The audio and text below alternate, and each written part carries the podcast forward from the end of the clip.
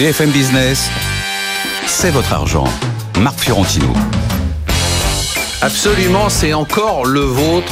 Vous l'avez, vous l'avez gagné, vous allez en gagner encore plein, j'espère, en 2020. C'est votre week-end, c'est une émission euh, vraiment exceptionnelle, j'ose le dire.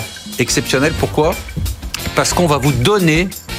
Alors j'ai mis nos prévisions, non, moi je dis rien du tout, moi je, j'anime leurs prévisions pour l'année, tenez-vous bien, sur l'économie. C'est eux qui ont assisté, hein. ils voulaient se mouiller sur les marchés. Puis ils m'ont dit surtout garde bien euh, la vidéo pour qu'on la repasse à la fin de l'année. Comme ça, si on a dit des bêtises, on pourra euh, s'amuser. Et tout ce qui aura un impact sur votre argent, comme nous l'avons fait d'ailleurs la semaine dernière, mais avec une autre équipe à vous dire si elle est meilleure. On va le faire bien sûr sans langue de bois et avec de bons coups de gueule, mais jingle. Ouais, bah oui, oui, oui, oui. Vous le savez, pour une émission aussi exceptionnelle, qu'est-ce qu'il faut? Bah, il faut des invités exceptionnels, surtout quand on fait les prévisions 2020. J'ai donc l'immense plaisir de vous présenter notre Jedi de l'économie et de la finance, la financière Arbevel.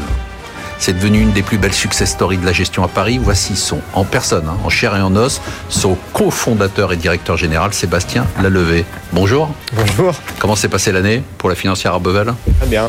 Vous avez fait des belles perfs, j'ai vu les fonds. Ça va plutôt très bien. C'est passé maintenant. Euh, ce qui nous intéresse, c'est 2020. le début de l'année est pas mal aussi. Oui. C'est un chercheur. Un chercheur de pépites ces pépites, c'est les petites valeurs de la cote à fort potentiel. C'est Pierre Chang. Bonjour Pierre Chang. Vous êtes gérant action chez Tocqueville. C'est bien ça. Hein. vous êtes euh, là, vous avez mis un costume, mais normalement, vous êtes les mains dans. Normalement, c'est ouais, les, manches retroussées. L'orpailleur. Voilà, exactement. Il a fait un retour très remarqué, applaudi par notre club de fans, dans notre club très fermé d'économistes et de stratégistes. C'est Frédéric Rollin. Bonjour Frédéric. Bonjour. Vous êtes conseiller en stratégie d'investissement chez Pictet AM et vous m'avez dit j'ai toutes les réponses à vos questions pour 2020. Voilà, à peu près, euh, à peu près à tout, tout ce qui concerne l'économie, les marchés, la Et vous m'avez dit je suis sûr de moi. Euh, je dis je suis sûr de mes convictions. Maintenant, voilà. vous le savez, il y en a qui tournent en rond d'autres qui font des ronds dans l'eau, des ronds dans l'eau, et eh bien elle, elle préside un cercle. Et pas n'importe quel cercle, un grand cercle, le cercle des épargnants. Bonjour Valérie, ça fait longtemps que vous n'avez pas vu? Ça fait trop longtemps, bonjour Ah oui, oui, moi j'insiste à chaque fois pour que vous veniez, mais bon. Alors lui, bon, est-ce qu'on le présente encore Benahouda Je sais pas, j'hésite. Euh, c'est vous qui voyez.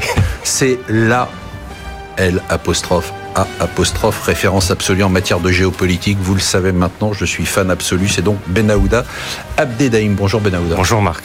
Et donc on va s'attaquer à toutes vos prévisions, chers amis, euh, pour l'année et on démarre tout de suite. Bravo Est-ce qu'on va lui dire bravo monsieur le monde en 2019 Rappelez-vous, on était focalisé sur la guerre commerciale, sur le Brexit, sur quelques crises politiques ici et là. Bon, on peut dire quand même que 2020 démarre très très fort avec la tension entre les États-Unis et l'Iran et bien sûr la perspective des élections américaines. Valérie Pagnol, c'est quoi les événements géopolitiques majeurs qui vont avoir un impact sur notre argent cette année?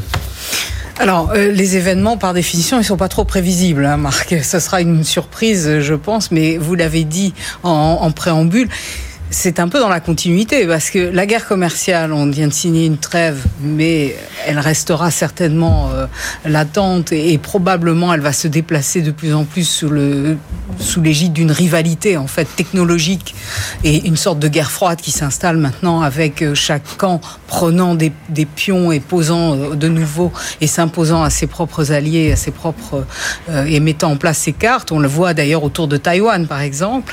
la géopolitique du Moyen orient je laisse à Benahouda le soin de, commenter euh, cet aspect-là. Euh, et il est probable que le front de la guerre commerciale est en train de se déplacer vers l'Europe. Euh, parce qu'on est un peu maintenant euh, les dans prochaines cibles et dans la viseur des États-Unis. Et puis vous l'avez dit, c'est vrai que 2019 c'était une année euh, en trompe-l'œil, comme je dis, c'est-à-dire qu'on est complètement focalisé sur un homme qui monopolise l'information, la nouvelle à travers ses tweets, et il n'y a pas de raison que ça ne continue pas à l'approche de l'élection. Au contraire, il va hystériser probablement le débat dans, dans, les mois qui viennent. Donc on est toujours sur ces aléas, et la question maintenant c'est de regarder effectivement le fond, euh, la réalité de la croissance économique. Euh, est-ce qu'on a touché ou pas un point bas on va revenir. Et on y reviendra.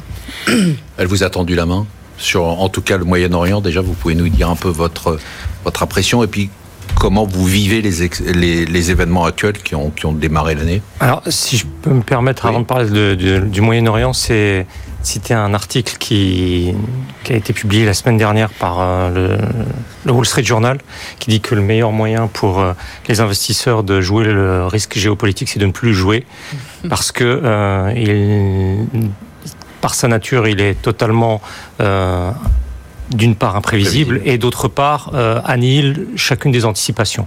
Alors déjà, ça invite à beaucoup de Et puis je rajouterais juste une chose, si je peux me permettre Oui. de vous interrompre une seconde, c'est qu'en plus, avec le jeu de la liquidité des banques centrales, en fait, à chaque fois qu'il y a eu une mauvaise nouvelle, les gens ont dit, moi, c'est une occasion d'acheter parce qu'il n'y a pas d'alternative aux actions et que les taux sont bas. Voilà. Oui, et, alors- et- et aussi, ce qui avait d'intéressant dans, dans ce papier, c'était euh, la perspective historique qui montre effectivement que euh, ça, ça demande un peu d'humilité dans l'approche de, de ces questions-là. Ceci étant dit, Ceci étant dit, et préalable passé, euh, effectivement, alors le, Moyen-Orient, euh, il y a une focalisation euh, sur euh, la question iranienne, à laquelle pourrait s'ajouter la question libyenne.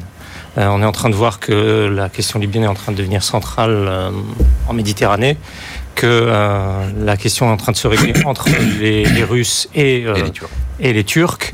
Euh, et on va voir dimanche l'issue du, du, du sommet à Berlin sur, sur, sur ce dossier-là. Et l'accumulation entre la Libye, entre la question libyenne et la question iranienne rend effectivement cette zone au sens large du terme, Afrique du Nord, Moyen-Orient, particulièrement difficile à, prévoir, sachant que euh, il y a un tas de choses, mais ce n'est pas le lieu d'en parler, euh, de, à dire concernant le, dossier iranien. Et euh, Mohammad Javad Zarif, le chef de la diplomatie iranienne, s'est vu proposer par Boris Johnson un, accord Trump. Pour, il l'a appelé comme ça, pour régler la question. Et le chef de la diplomatie iranienne a dit on avait un accord euh, Obama, c'est-à-dire un accord avec les États-Unis en bonne et due forme, qui fonctionnait, euh, visé par euh, l'Agence internationale de l'énergie at- atomique, il l'a fait exploser. Pourquoi lui-même, dans un second mandat, ne ferait pas exploser son propre accord? Donc, l'I- l'Iran, malgré toutes les difficultés dans lesquelles se trouve ce pays, estime qu'il ne sert à rien de négocier un accord qui ne serait pas respecté par celui qui, qui le signera. Donc, même si on va vers des négociations, on ne voit pas vers quoi ça peut aboutir. Surtout en année électorale. Frédéric, c'est quoi Oui. les événements sur lesquels vous vous focalisez, vous Bah, les élections américaines, et je crois que l'Iran ou euh, l'accord de phase 1 entre les États-Unis et la Chine, c'est déjà les élections américaines. On a un président américain qui aujourd'hui, euh, selon nous, électoralement, est en très mauvaise posture. Euh, on a vu. Donc ça, c'est important. Vous vous vous basez Oui. sur quoi pour dire ça? Alors, bah, les élections, déjà. Euh, élection de mi-mandat perdue. Et puis ensuite, des élections, par exemple, des gouverneurs, gouverneur du Kentucky en novembre de l'année dernière, donc il y a quelques mois. Euh, Donald Trump avait gagné par 30 points d'avance dans cet État-là. C'est un État qui est républicain depuis la guerre de sécession. Ils ont perdu. Hein, et c'était précisément un État, le Kentucky, où certains indicateurs économiques euh, nous Donc, donnaient vous, une récession. Trump est en difficulté là. Alors aujourd'hui, voilà, l'heure où on parle, ça peut voilà, alors, évoluer, il y a bien sûr. encore voilà quelques mois, mais aujourd'hui, Trump a besoin de deux choses pour euh, assurer sa réélection, et je pense qu'il y est vraiment extrêmement focalisé. Il est concentré là-dessus. C'est conserver son avantage économique. Il a quand même plutôt réussi économiquement, même si c'est à coup de budget, etc. Il réussit. Et donc attention, il faut quand même éviter que la guerre commerciale euh, ne pénalise trop l'économie. Accord de phase 1, j'ai le plus flou, le flou possible, comme ça, et il y aura Et pas le de- plus vite possible. et le plus vite euh, possible, voilà, quelque chose d'insignifiant, mais en tout cas justement qu'il soit une trêve en fait, puisqu'un accord tout simplement une trêve. Et puis de l'autre côté, retrouver un petit peu de leadership et pourquoi pas, eh bien une action, euh, une action en Iran euh, qui, voilà, si possible, euh, va réussir, euh, le mettre dans une situation de chef de guerre sans, sans pour autant qu'il y ait une guerre qui pourrait pénaliser l'économie. Je crois que euh, la question qui se pose aujourd'hui, c'est pas tellement qui va être le futur président américain, mais que va faire Donald Trump pendant les mois d'ici l'élection à novembre pour assurer sa réélection. Et je pense qu'on le voit déjà en début d'année très clairement. Pierre Chang, quand on est gérant, qu'est-ce qu'on Alors moi, ce qui me fascine en ce moment, c'est la, c'est la transition d'une phase de mondialisation Euh, désinflationniste depuis euh, maintenant 40 ans vers une phase de démondialisation et qui est un phénomène inflationniste. Donc ça, c'est ma lecture et c'est ce qui m'intéresse quand j'analyse un peu la géopolitique. Et donc dans ces phénomènes, évidemment, dans cette tendance, dans cette logique, effectivement, les élections US, c'est majeur parce que c'est les deux blocs qui, euh, incarnent cette opposition. Mais également, euh, du point de vue de l'Europe, aussi, ça me passionnait parce qu'à mon avis, il y a beaucoup de choses à faire. D'ailleurs, euh, en mai, on aura la, la première séance de conférence pour l'avenir de l'Europe où beaucoup de sujets sont sur la table, énormément de sujets et ça, ça va être fascinant à suivre. Et ensuite, si on estime que la France est un peu la clé de voûte de l'Europe, si on a un dirigeant eurosceptique en France, euh, l'Europe telle qu'on la connaît pourrait être remise en cause. Et c'est pour ça que toutes les élections en France sont importantes à regarder. Et cette année, on aura les municipales. Pour l'instant, le Rassemblement national, qui est le, parti eurosceptique, un peu dans les principales villes, loin derrière. Mais euh, voilà, on surveillera les surprises euh, sur ce sujet. Quoi. Sébastien Lalvé bah, pour, pour, continuer sur Trump, hein, moi je crois que fondamentalement Trump affaiblit l'Amérique. Donc il l'a renforcé à court terme parce que les, les économies d'impôts ont eu un impact massif euh, sur l'économie, mais à long terme, il a, il affaiblit l'Amérique parce que sa parole se démonétise. Parce que, comme vient de le dire, elle ne vaut que l'instant où elle est dite. Mais après, il est comme il est un peu binaire et quantique, ça va, ça, ça va, ça vient. Euh, je donne juste un exemple. Le, la guerre contre la Chine, elle est par plein d'aspects justifiée par des abus chinois. Le, le fond, le fond de l'histoire est. mais après, euh, le, ce qui s'est passé avec Huawei, interdire à Huawei d'utiliser de la technologie américaine, il y a je sais plus combien de mois, 12 mois ou mmh. peut-être un peu moins que ça, fait que le téléphone haut de gamme sorti par Huawei n'a aucun composant américain à l'intérieur. Mmh. Très bonne nouvelle pour STM, valeur France franco-italienne, euh, et l'Europe technologiquement a un coup à jouer parce que euh, les composants que ne savent pas encore faire les Chinois, eh ben ils vont vers des, les en Europe. ils vont les trouver en Europe. Mais ça veut dire que la transition techno qui aurait dû prendre des années, elle est accélérée par Trump. Donc en fait, il tire une balle dans le pied euh, de la suprématie américaine à long terme. Je parle même pas du climat. Le climat, c'est devenu sur les sur la dernière année infiniment plus présent à tous les niveaux que ça ne l'a jamais été. Et vous avez une espèce de village, c'est pas c'est pas Astérix, c'est le village gaulois. Vous avez euh, Trump qui a décidé qu'on en avait rien à faire contre des États et qui explique qu'un pick-up Ford, en fait, on ne devrait pas interdire aux Américains d'avoir des pick-up qui consomment. je rappelle quand même des chiffres, 46% hein, de la production de charbon, c'est la Chine.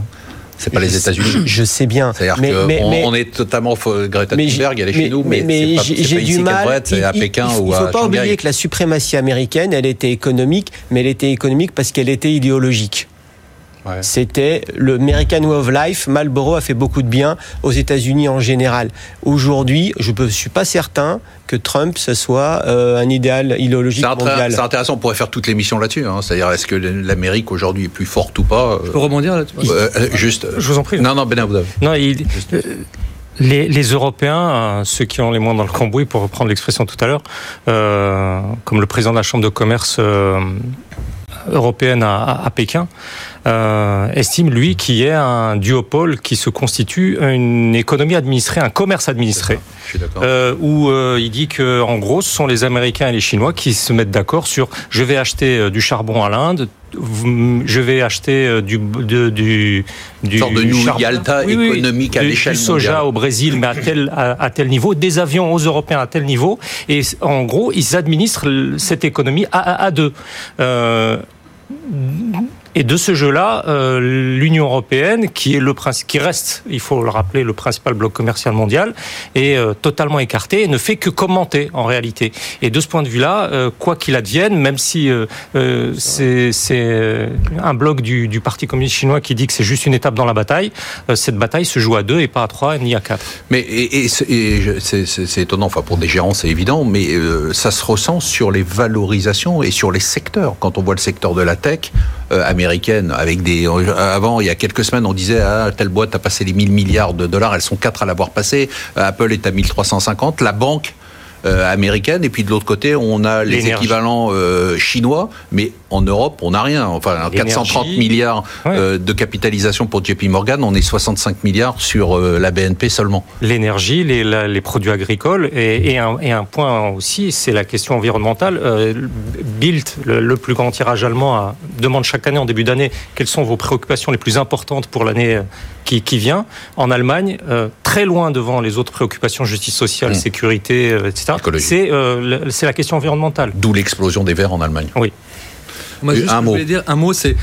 Le problème, c'est que c'est très compliqué de, de, de, de comprendre si ce phéno- les phénomènes de, conflit entre les US, est-ce que c'est positif ou pas pour les États-Unis? Si on raisonne sur les États-Unis au global, Mm. je pense que c'est un piège, parce que ce qu'il faut voir, c'est qu'aux États-Unis, il y a deux blocs qui s'opposent Mm. les populations mondialisées et celles qui ne le sont pas, celles- les losers de la mondialisation.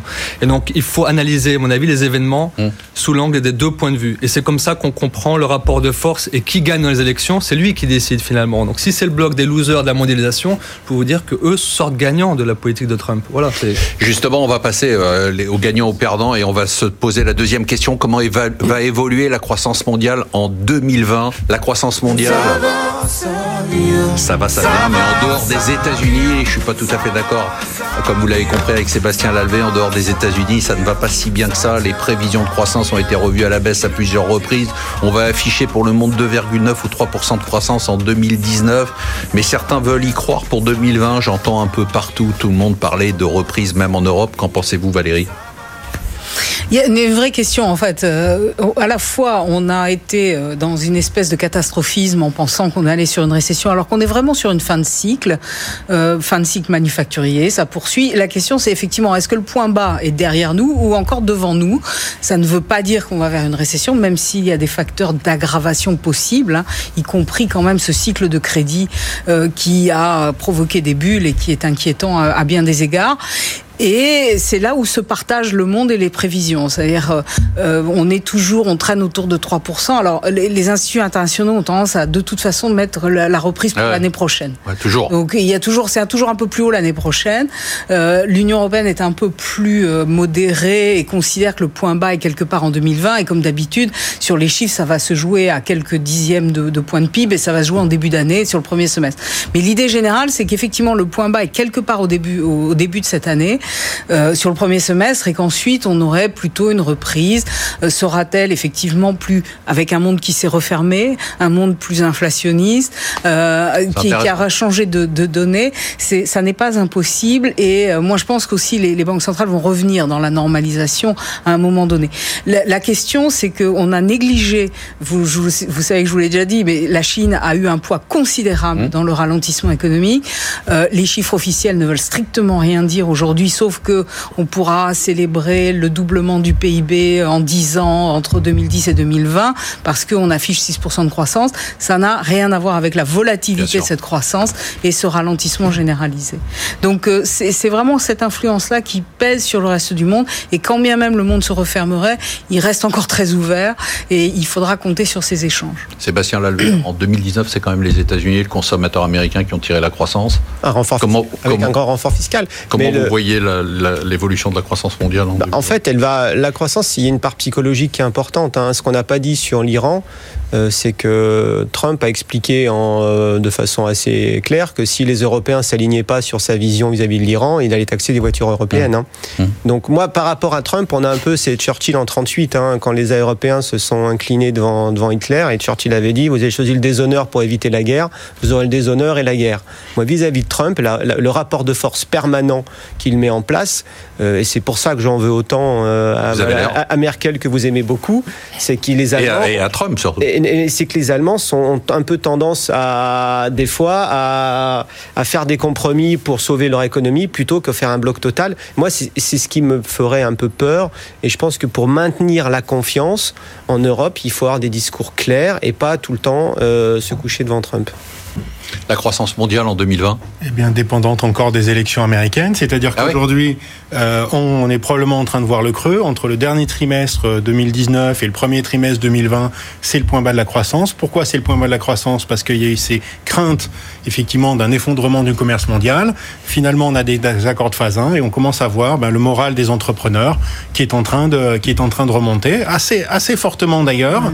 Et puis, en plus, on va bénéficier du- d'un deuxième effet, c'est que, eh bien, en en face du ralentissement de la croissance, les banques centrales ont baissé leur taux. On a vu voilà, l'année 2019, au fond, c'est beaucoup l'année de la Fed, hein, qui a retourné sa politique monétaire. Et on a vu qu'on suivit les grandes banques centrales émergentes. Hein, on compte plus celles qui ont, qui ont baissé leur taux. Et ça, ça va créer des effets tout au long de l'année 2020.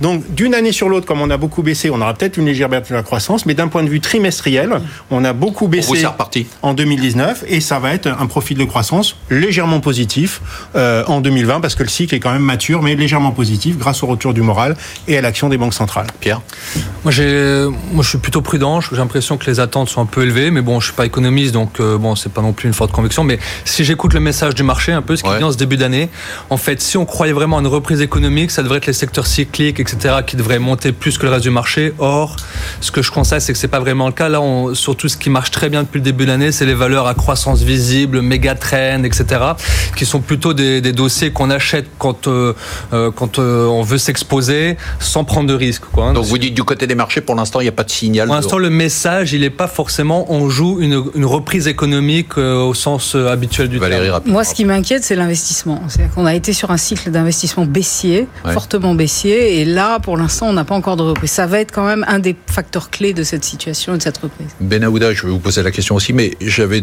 une question précise. C'est bon, deux moteurs se sont éteints quand même aux États cette année, c'est la Chine et l'Inde. Euh, de façon assez surprenante. Quelle, est la situation là-bas? Est-ce que ça crée des tensions, notamment en Chine euh, sociale Est-ce qu'on peut euh, se dire finalement, on voit, vous avez parlé de Taïwan tout à l'heure, on a parlé de Hong Kong.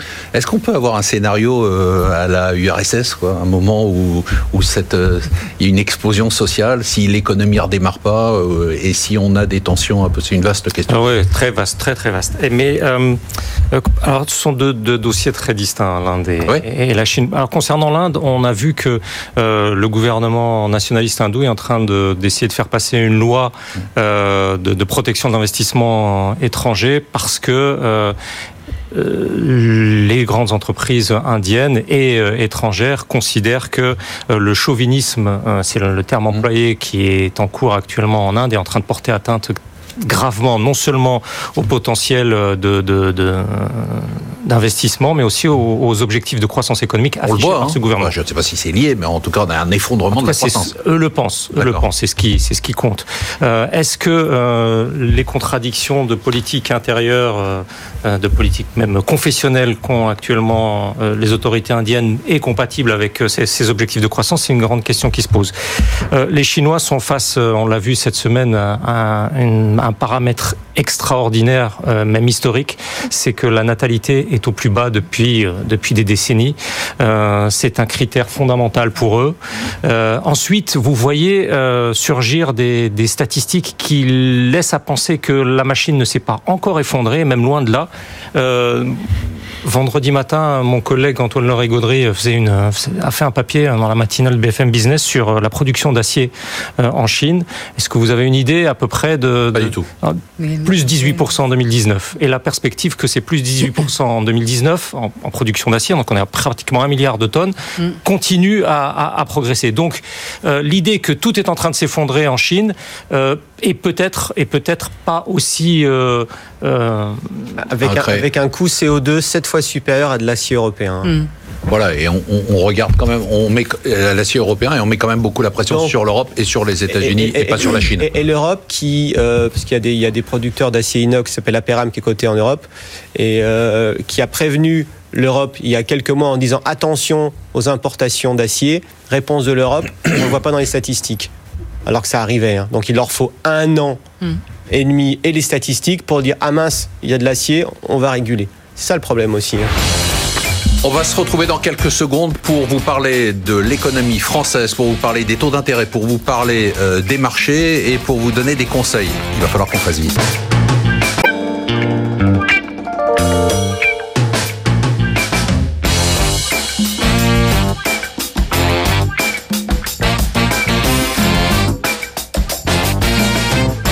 BFM Business, c'est votre argent. Marc Fiorentino.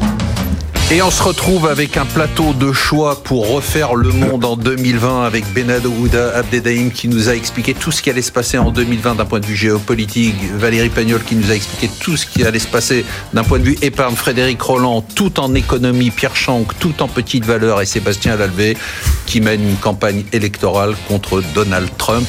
Allez, on passe tout de suite à la question comment va performer la France en 2020. On a parlé beaucoup de l'économie. Euh, de l'économie mondiale. La France, Frédéric Roland, on... va ralentir un petit peu, hein. donc euh, comme le reste des, économies développées. On n'a même pas redémarré qu'on ralentit déjà. Parce non, en fait, on a trimestriellement ça a s'améliorer, mais on part d'un point bas, un peu plus bas, donc. Voilà, il y aura euh, d'une année sur l'autre un ralentissement, mais une stabilisation de l'économie. Alors l'impact évidemment des, des, des grèves aujourd'hui est difficile à mesurer. Elles sont plus longues finalement euh, qu'en euh, 95, mais en même temps peut-être moins avec, elles ont moins d'amplitude puisque le secteur privé est resté. On entend 0,1% Voilà, ça, ça, ça, peut être quelque chose comme ça. Euh, donc pas quelque chose de massif. Et puis euh, quand même un coût de la dette qui continue de se réduire. Les taux sont bas. Alors on emprunte. ça y est de, de nouveau de des nouveau. rendements positifs. Bah oui. Sur le 10 ans, on est quand même bah à 0,03%. Ouais. Mais bon, c'est pas trop cher, ce qui fait qu'au total, sur le stock de la dette, on est à peu près à 1,7%, donc en, en dessous de la croissance nominale. C'est-à-dire que grosso modo, avec, même avec un petit peu de déficit budgétaire, ouais. aujourd'hui, euh, on stabilise la dette, euh, la dette sur le PIB. Ça donne un petit peu voilà, de, de, de marge de manœuvre budgétaire. On l'a vu. Euh, et puis bon, on espère que l'année prochaine, les Allemands aussi vont tenir leurs promesses, tenir le budget. Donc la France aussi un peu bénéficier de ça et, et, et de la nouvelle accélération. Donc un profil économique qui devrait être voilà plutôt correct même si ça reste voilà ça reste un pays médiocre. euh, voilà c'est assez tranquille hein. quand ouais, on, est pépère européen c'est pas tout on est un peu le livret A de l'économie mondiale. Ah, voilà, 1,3% ouais. de croissance on est au potentiel ou un peu, même un peu au-dessus on n'ira pas ça. bien loin ça me déprime quand vous dites bah ça. oui mais c'est la réalité. Et la réalité c'est quand même que le poids de la dette ne, ne, ne se réduit pas? C'est-à-dire que par rapport aux, aux, estimations à la moyenne européenne on est quand même maintenant au-dessus ouais. sérieusement au-dessus. Alors tout le monde fait un petit peu et fera un peu de dépenses budgétaires. Euh, on le fera. On l'a fait sans en avoir on les oublié, moyens. Oui. On a oublié les économies. Donc ouais, euh, c'est quand même la pérennité. Et on va pas les faire maintenant. À euh, on arrive en, en, effectivement en période électorale. Donc euh, ça devient très compliqué. La pérennité de, de, des baisses d'impôts, de la stimulation économique qu'on ne peut pas rejeter, elle est liée aussi à la capacité à réformer l'État et à, et à faire des économies. Et là, on n'a rien Manifestement, fait. on l'a pas fait. Certains disent que le quinquennat est déjà terminé et qu'on est euh, prêt pour les élections de 2022. Mais Marine Le Pen s'est présentée, voilà. a déclaré sa candidature hier. Oui, on va, on peut commencer les élections quatre ans avant aussi, ça. Mais non, ce qui est, ce qui est effectivement marquant, c'est cette euh, cette gestion des comptes publics qui, qui interpelle à, tra à travers l'Europe. Il y a un article dans l'opinion cette semaine qui, qui montre que, que la France totalise à elle seule les trois quarts du déficit de l'Union européenne hors euh, Grande-Bretagne et 80% des déficits de la zone euro. Bon, l'objectif pour 2020, c'est d'aller à 2,2%. Mais même. Mais le contraste est tellement saisissant par rapport à l'Allemagne. Alors chacun en pense ce qu'il veut, c'est bien, c'est pas bien. Ça, c'est un autre débat. En tout état de cause. dire ce que j'en pense. Ah, je vous en prie, vous êtes chez vous. vous sait, êtes chez vous. 1,5% du PIB, c'est tout, j'avais rien à dire. En, et... en, en excédent budgétaire, c'est quelque chose qu'on n'a pas connu depuis 74 en, après, en France. Lorsque vous avez effectivement le débat intra-européen, mais lorsque vous prenez un un peu de champ. Par exemple, les Coréens, euh, il y a eu euh, un certain nombre de, de, je ne sais pas si vous les avez vus, de papiers dans la, la presse sud-coréenne sur si non, vous voulez. Franchement, ben, non, mais... quand vous dites, je ne sais pas si vous avez vu. Est-ce que vous pensez qu'autour de la table, il y a des gens qui disent la presse sud-coréenne Il n'y a que vous en France. Quand je, vais le dire, quand je vais le dire, tout le monde le sait. Et en plus, il est sérieux. Si, si, non, mais je suis sérieux parce que euh, question qui est posée aux, investisseurs immobiliers dans le, dans l'immobilier commercial, euh, où vous voulez investir dans le monde, c'est en Europe euh, en, en, particulier et en France en particulier. Un tiers des flux vont vers, vers la France. Ouais. Donc dans, effectivement, c'est le livret A euh, de, de, la zone euro, euh, mais pour le monde entier finalement. Mmh. Alors vous qui aimez bien la démographie, vous savez qu'en Corée du Sud, on a le taux de fécondité le plus bas du monde. On est euh, passé en dessous de 1, on est à 0,98. Question suivante, messieurs, madame, les taux vont-ils aller plus haut C'est la question à plusieurs milliards d'euros, une question qui intéresse tout le monde, vous, nous et même moi. Est-ce que les taux d'intérêt vont aller plus haut? Il y a encore des taux négatifs, mais moins quand même. Hein. Vous l'avez dit Frédéric tout à l'heure, la France n'emprunte plus à 10 ans à taux négatif. Le stock d'emprunts à taux négatif est passé de 18 000 milliards d'euros en milieu d'année à 11 000 milliards d'euros. Pour l'instant, c'est la situation. Les banques centrales continuent quand même à inonder le monde de liquidités. Pierre Chang, les taux vont-ils remonter euh, Très difficile. Parce que, ah, vous nous avez dit tout à l'heure, on va vers un monde plus protectionniste et inflationniste. Ok, donc sur le long terme, je dirais sur les 30 prochaines années, je pense que c'est un phénomène inflationniste. Maintenant, pour 2020, là, la question est très compliquée. La seule chose, moi, qui me permet d'avoir un début d'opinion là-dessus, c'est ce que je vois sur le repos aux US, en fait, où je vois la, Banque centrale. C'est quoi le repos aux US C'est le, moi, le repos, c'est la sieste. Le marché interbancaire US, euh, qui est, en fait, où on voit que la, la Fed, en fait, injecte beaucoup de cash là-dedans, parce que c'est un c'est grippé pour des raisons qui restent encore euh, difficiles à cerner.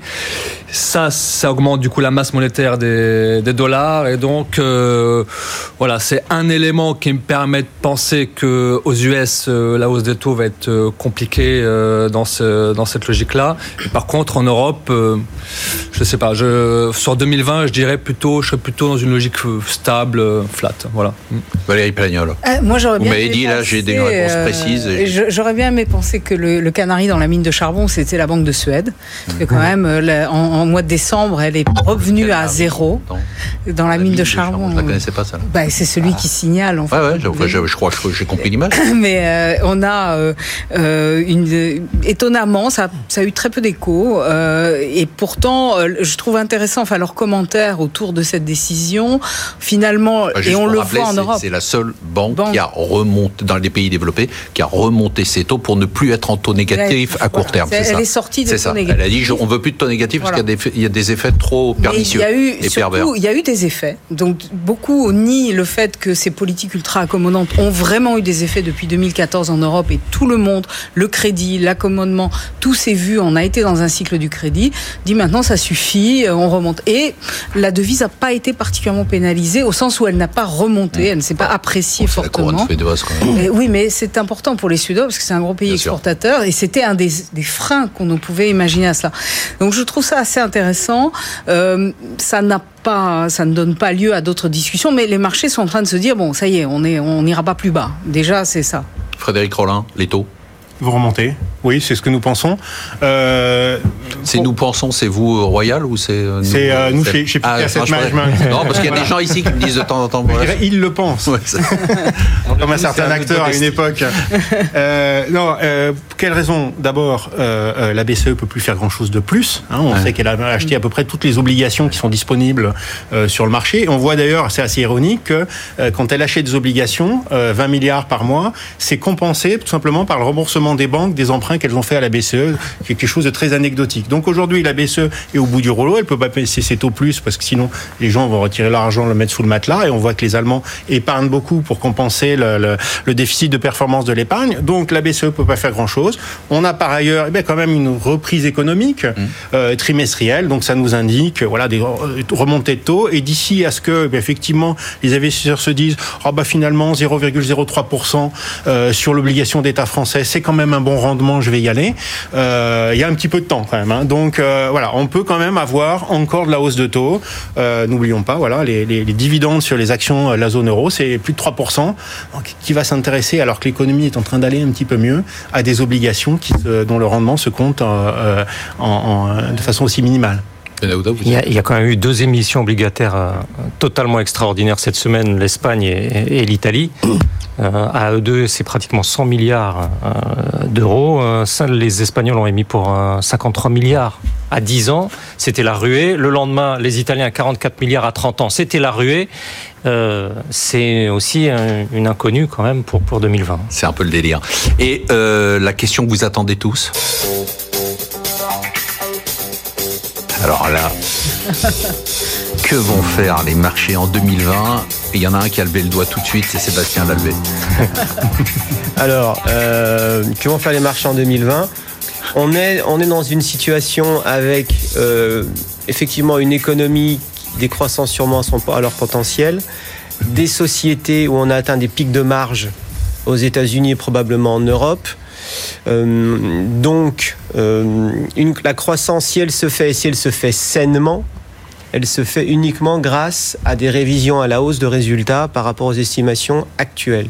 Or, quand on est en début d'année, et historiquement, les analystes en début d'année, commencent toujours à 10% de croissance parce que c'est comme ça, ça doit être euh, ça doit, être figé dans Excel et systématiquement c'est 10% en fin en début d'année et généralement ça baisse. Donc euh, ce qu'on attend, c'est juste de savoir si ça va monter ou. Quoi. Non, moi, je vais vous dire, mon métier, c'est de sélectionner.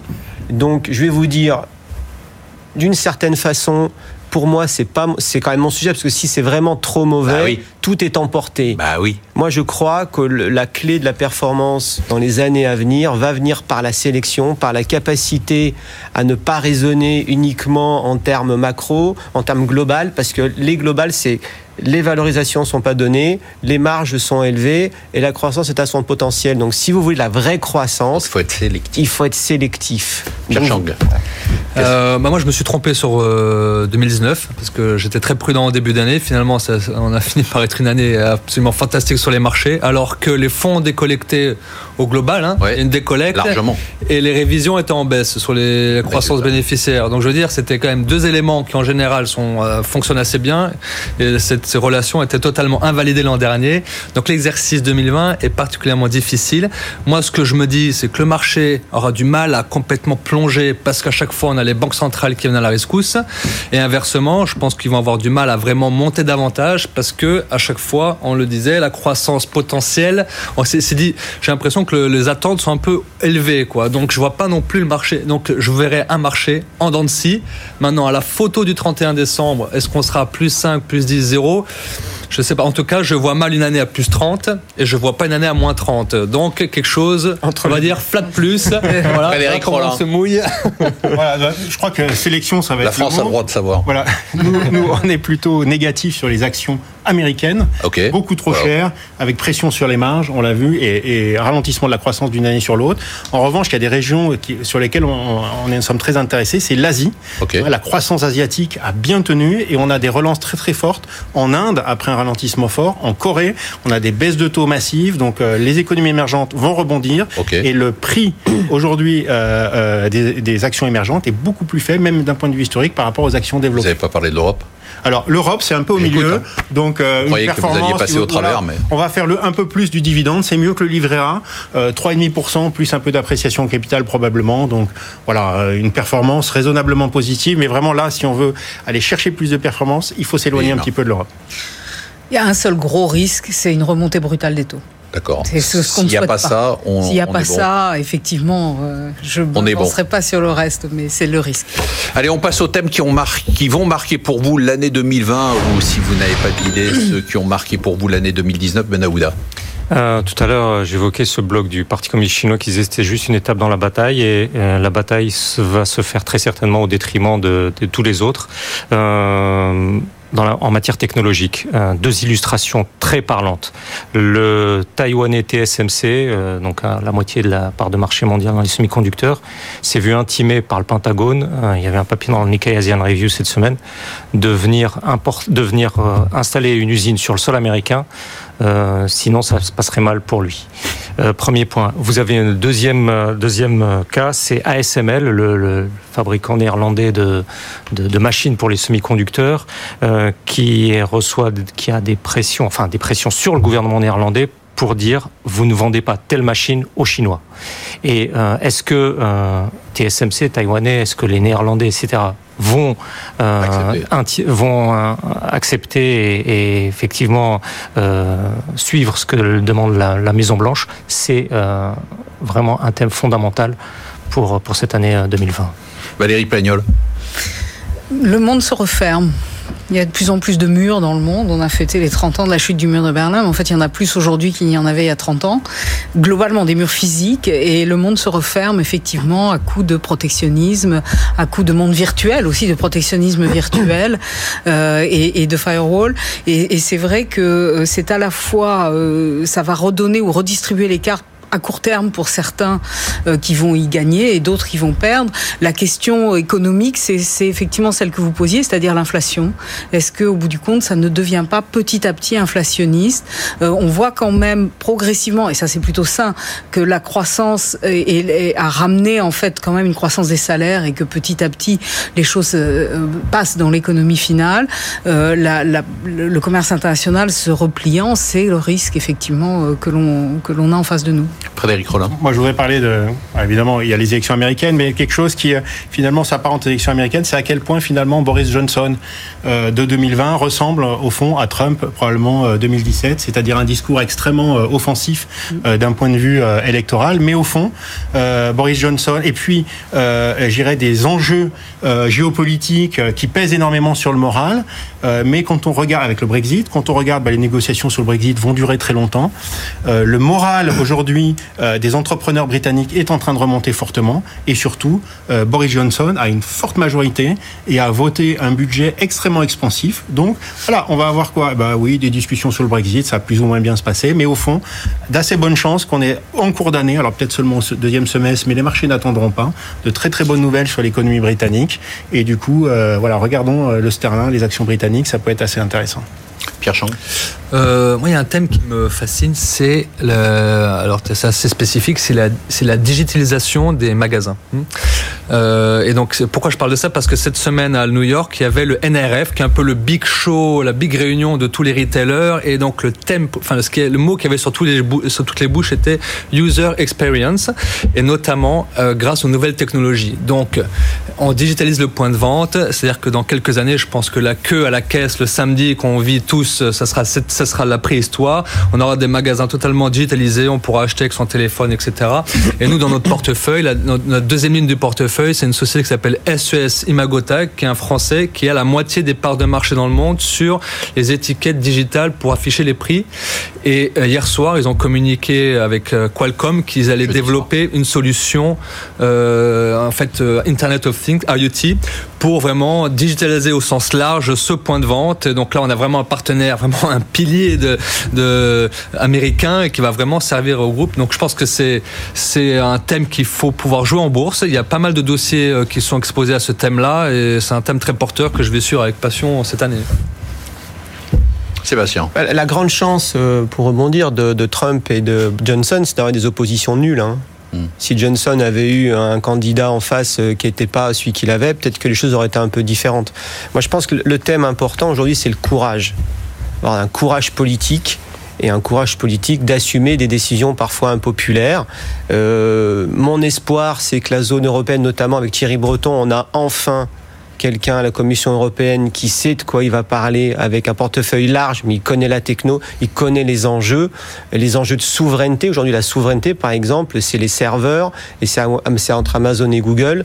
Ils ont à peu près, et Microsoft à peu près la totalité euh, des serveurs dans le monde au moins, on a quelqu'un qui a conscience de ces enjeux-là, et j'espère qu'il aura euh, la capacité d'avoir une voix euh, un peu plus forte et des choix un peu plus forts. Et on passe tout de suite au top 3 des gérants. Donc vous le savez, on a remis les performances à zéro. On a donné le trio gagnant sur l'année 2019 la semaine dernière. Et là, ce sont donc les performances depuis le début de l'année. En tête, José Berros avec 4,5 pour 7% de hausse. Jérôme Fauvel, 4,4% de hausse. Virginie Robert, 3,8% de hausse. Sébastien Lalvé, je lis votre portefeuille. Vous me dites ce que vous gardez ou ce que vous vendez. On a du Trigano. On a oh. du Soytech. On garde hein, tout ça. On a du Selectis. Qui a tout ça, ça a bien démarré l'année. Hein. On a du Sword. On, garde. on a du Ubisoft. On, a du Iliad. On a du CGG. On a du Vicat. On a du Plastique Omnium et on a du Calré. Qu'est-ce qu'on achète On garde tout, j'imagine Oui, on garde tout. Qu'est-ce qu'on achète aujourd'hui? On va acheter du groupe Gorgé. Groupe Gorgé, c'est une société française, 235 millions d'euros de capitalisation boursière. C'est la famille qui est aux commandes. Ils sont actionnaires, c'est un holding en fait, parce qu'ils sont actionnaires de Prodwez qui fait de l'impression 3D et ECA qui fait de la robotique industrielle. Prodwez qui est coté aussi. Hein qui est coté, ouais. Et ECA qui est coté aussi. est coté aussi, qui fait de la robotique industrielle.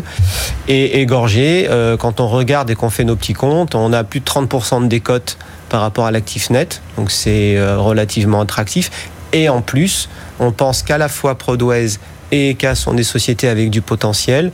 Donc quand vous êtes actionnaire de la mer, vous avez le potentiel de la mer toute seule et de ses filiales qui elles-mêmes sont cotées. Donc l'un dans l'autre, ça nous fait quelque chose Ça de fait quoi relativement. depuis euh, ça marche bien. euh, Enfin, et la, la, Et sa la filia- performance sur le 2019 sa filiale ECA a pris 200% en Ah oui, 2019 et, et Gorgé ça s'est très bien comporté aussi. Mais on pense que c'est pas fini. Donc on- nous, on est actionnaire dans les fonds et on conseille les gens de regarder de façon attentive. Pierre Chang, est-ce que vous nous avez donné la réponse avec SES Imagotac, c'est Ouais. ça? Est-ce que vous pouvez nous faire les deux un petit topo sur euh, ce qui se passe sur les small caps? Parce qu'on avait quand même euh, un énorme recul, enfin un énorme retard, pardon, par rapport aux grandes valeurs. Est-ce qu'on est en train de le combler? Comment ça se passe depuis le début de l'année? Moi, j'ai vu beaucoup de volatilité sur des toutes petites valeurs, notamment des penny stocks. Alors là, c'est vrai que euh, avait beaucoup sous-performé l'an dernier et depuis mi-octobre, en fait, les small surperforment euh, les larges. Donc je prends comme référence CAC 40 contre CAC small.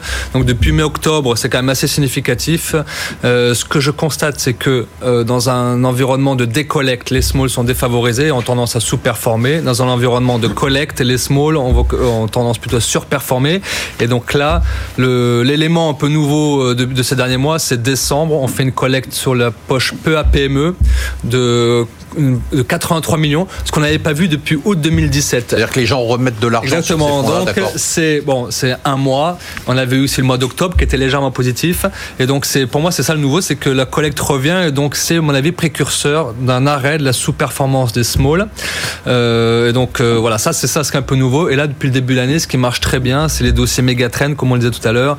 Et ça là franchement ça cartonne en ce moment. Donc pour combien de temps C'est quoi un dossier Megatrend, par exemple bah, c'est par exemple des dossiers qui sont des dossiers de croissance sur des tendances long terme. Euh, Donc par exemple, euh, je parlais de la digitalisation du point de vente, c'est ça, l'outsourcing, plein de, voilà. Sébastien Lalvé Les small caps, c'est 30% de décote depuis deux ans et demi. Euh, donc, Par rapport au large cap. par rapport au large cap. C'est pas Donc 30%. Aujourd'hui, les small cap françaises sont décotées par rapport au large cap alors qu'elles font plus de croissance. Elles sont décotées par rapport au, au small cap du private equity qui, elles, sont dans le private equity, sont en moyenne 30% plus chères. Normalement, il y a une décote de liquidité. Là, c'est l'inverse en fait. Euh, le fait de pas être liquide fait qu'on est plus cher. Donc ça, ça ne tiendra pas. C'est uniquement lié à l'effet de levier et au taux d'intérêt. Donc effectivement, les taux d'intérêt, s'ils montent trop, il y aura un problème global au niveau des valorisations dans le private equity. Donc vous nous dites quoi? Vous nous dites il faut y aller? Il faut être sélectif, il faut faire du stock picking et il faut faire des small caps. Voilà. Voilà, ça sera le mot de la fin. Merci de nous avoir suivis. Merci à tous nos invités de marque. On se retrouve la semaine prochaine pour une émission dont je peux déjà vous annoncer qu'elle sera absolument exceptionnelle.